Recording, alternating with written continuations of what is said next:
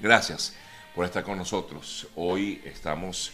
a martes, como ya les decíamos, y vamos a revisar lo que ha sido noticia en las últimas horas, informaciones importantes registradas en diversas partes del mundo. Quiero comenzar en Perú porque justamente en el día de ayer se suscitó una eh, situación violenta en la localidad de Juliaca. Informaciones que nos vienen de protestas que se han registrado nuevamente en esta nación suramericana. Hubo cacerolazos y luego enfrentamientos. Esto no ha cesado en esta localidad de Juliaca. Al parecer hubo un intento de toma del aeropuerto de esta zona y esto desató este enfrentamiento que lamentablemente dejó varias eh, víctimas mortales eh, heridas por perdigones en la cabeza. Em, y eh, pues a raíz de lo que ya ha sido catalogado como un paro nacional en diversas partes del Perú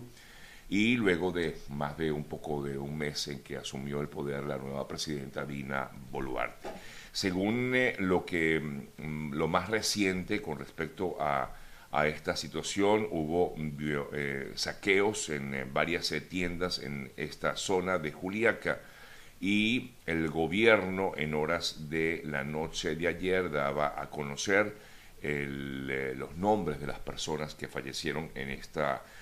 situación. 17 fallecieron durante los enfrentamientos entre la Policía Nacional y la población de Puno, en, Perú.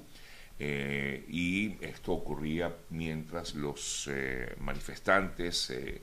em, pues como ya decía, había, hubo saqueos y también se registraron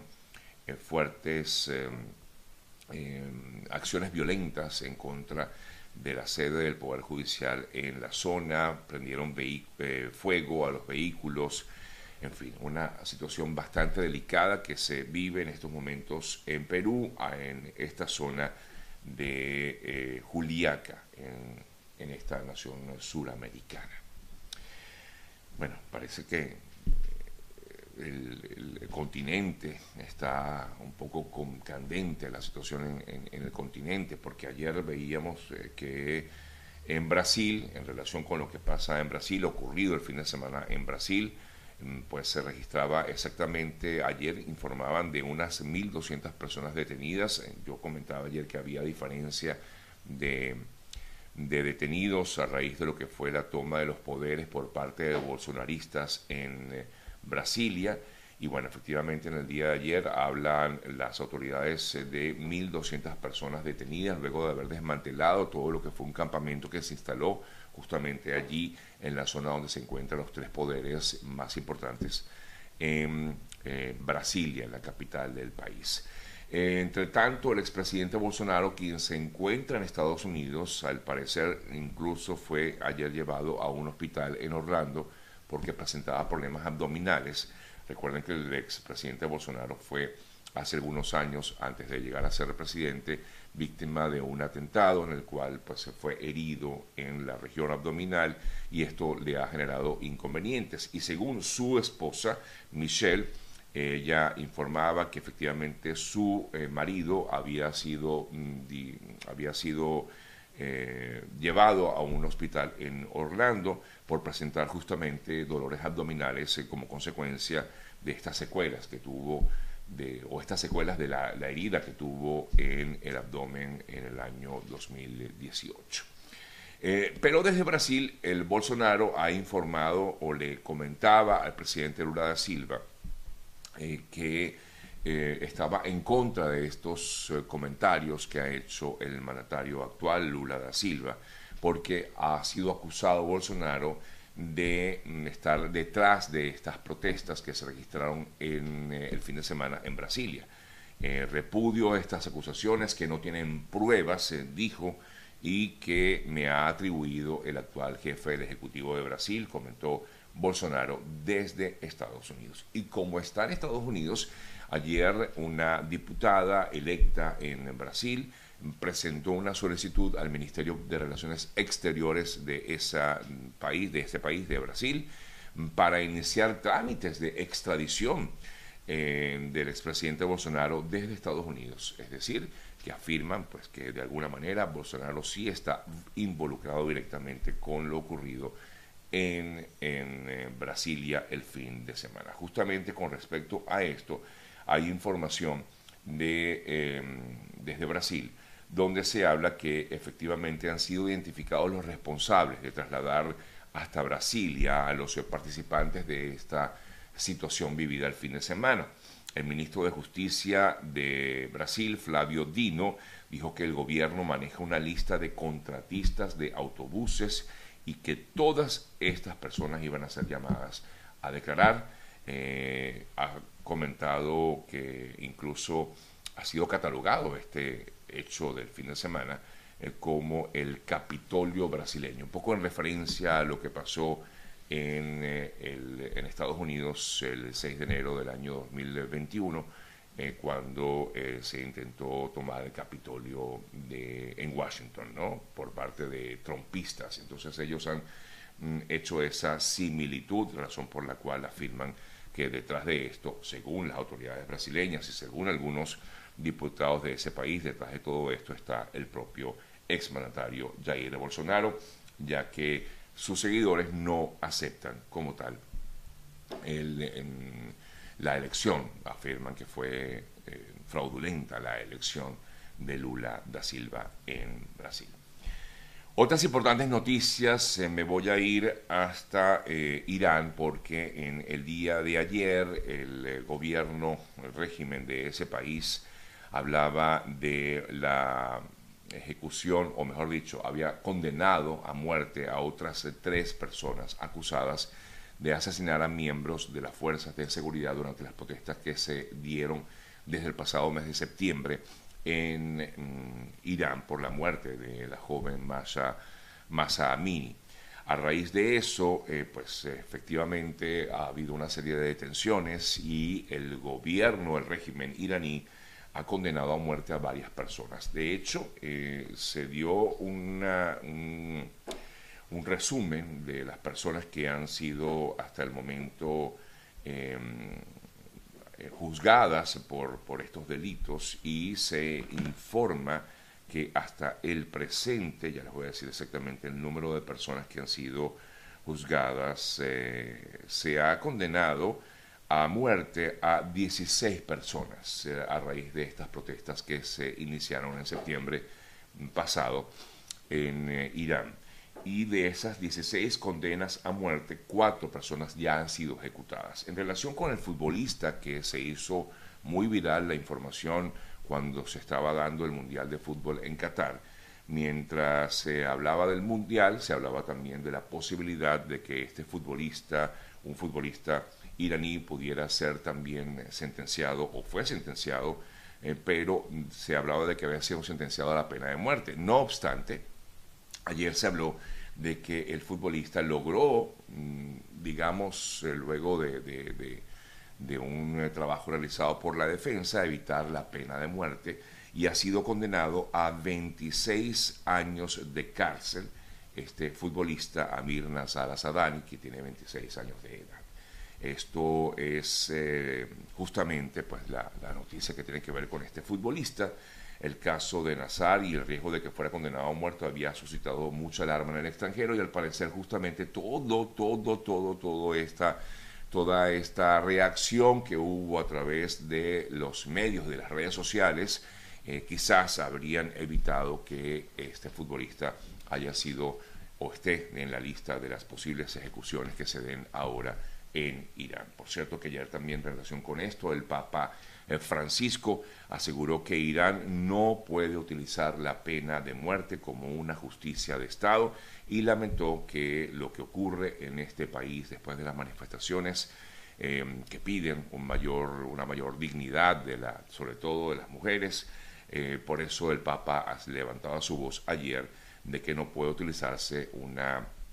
presunta justicia de Estado con la pena de muerte a personas que protesten en las calles o en algunos casos que han, eh, mm, pues, a raíz de, estas, de estos enfrentamientos, algunos de ellos se vieron involucrados efectivamente en la muerte de algunos funcionarios o heridas de algunos funcionarios y por esta razón estas personas están siendo condenadas a muerte. Bueno, como les decía, el mundo está un poco alborotado, hay muchísimas informaciones. Me voy a ir hasta, me, vengo hasta Estados Unidos. Ayer unos 2.000 migrantes que se encuentran varados en la frontera sur, en la frontera sur de México, le pedían a Biden, quien se encuentra en este país, en México, para reunirse con el eh, mandatario de esa nación, eh, le pedían, le exigían al presidente Biden eh, que les permitieran el tránsito y llegar hasta Estados Unidos. Por cierto que la fiscal general de Florida, Ashley Moody, anunció ayer la presentación de pruebas condenatorias en una demanda contra la administración Biden por la crisis fronteriza y por sus destructivas políticas de inmigración. El equipo legal de la fiscal presentó pruebas ante el Tribunal Federal de Florida, donde se ventila esta demanda interpuesta en el año 2021 y la administración de Biden sabía, tan solo ocho días después de asumir la presidencia, que sus políticas de inmigración estaban creando esta crisis de seguridad pública, según lo que ha comunicado la Fiscalía de mm, la Fiscal General del Estado de la Florida. Hay informaciones relacionadas con el tema migratorio hoy porque se estima que la administración Biden presente hoy una eh, información detallada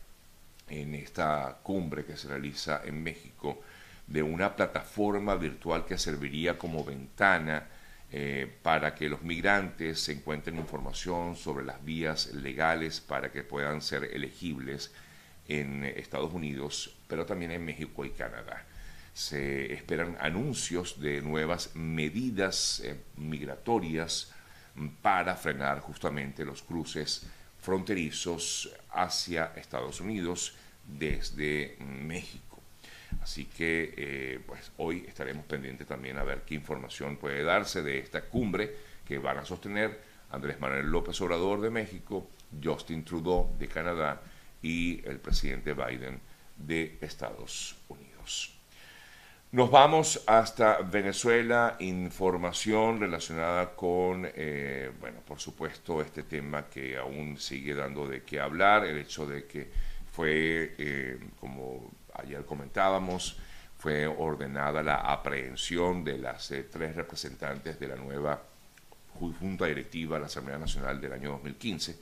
que ayer representaba, o el fin de semana presentaba el Ministerio Público venezolano, pero ayer se dieron más detalles con respecto a lo que son estas órdenes de aprehensión y además de haber alertado o Em, encendido la alerta roja internacional para que estas tres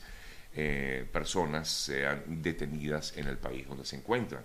Les recuerdo que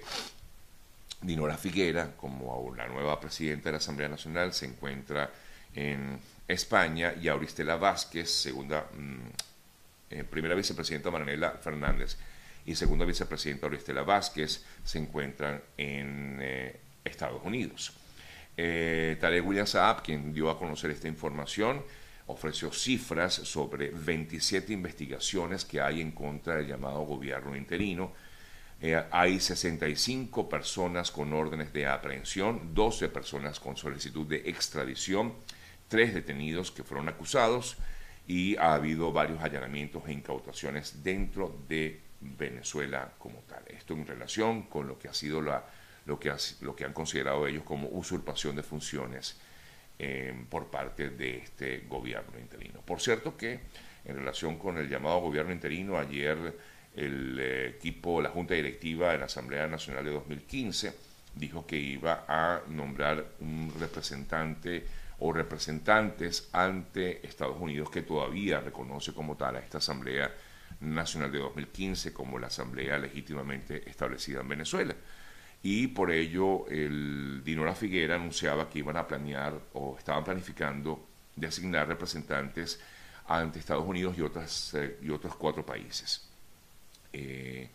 luego, sobre todo, de lo que fue la renuncia de Carlos Vecchio en, eh, días pasados ante la representación diplomática que todavía, insisto, reconoce el gobierno de Estados Unidos. Bien, amigas, amigos, eh, vamos a comentarles, eh, por cierto que ayer también Estados Unidos rechazaba una vez más los ataques que ha tenido el régimen de Maduro en contra de esa asamblea del año 2015 Y eh, Nicolás Maduro ayer eh, atacaba directamente a Brian Nichols, el eh, representante, el, subsecretario para el hemisferio occidental de Estados Unidos. lo atacaba en el día de ayer y manifestaba el, Maduro en contra de Brian Nichols, se manifestaba en contra de Brian Nichols y lo dijo en varias ocasiones ayer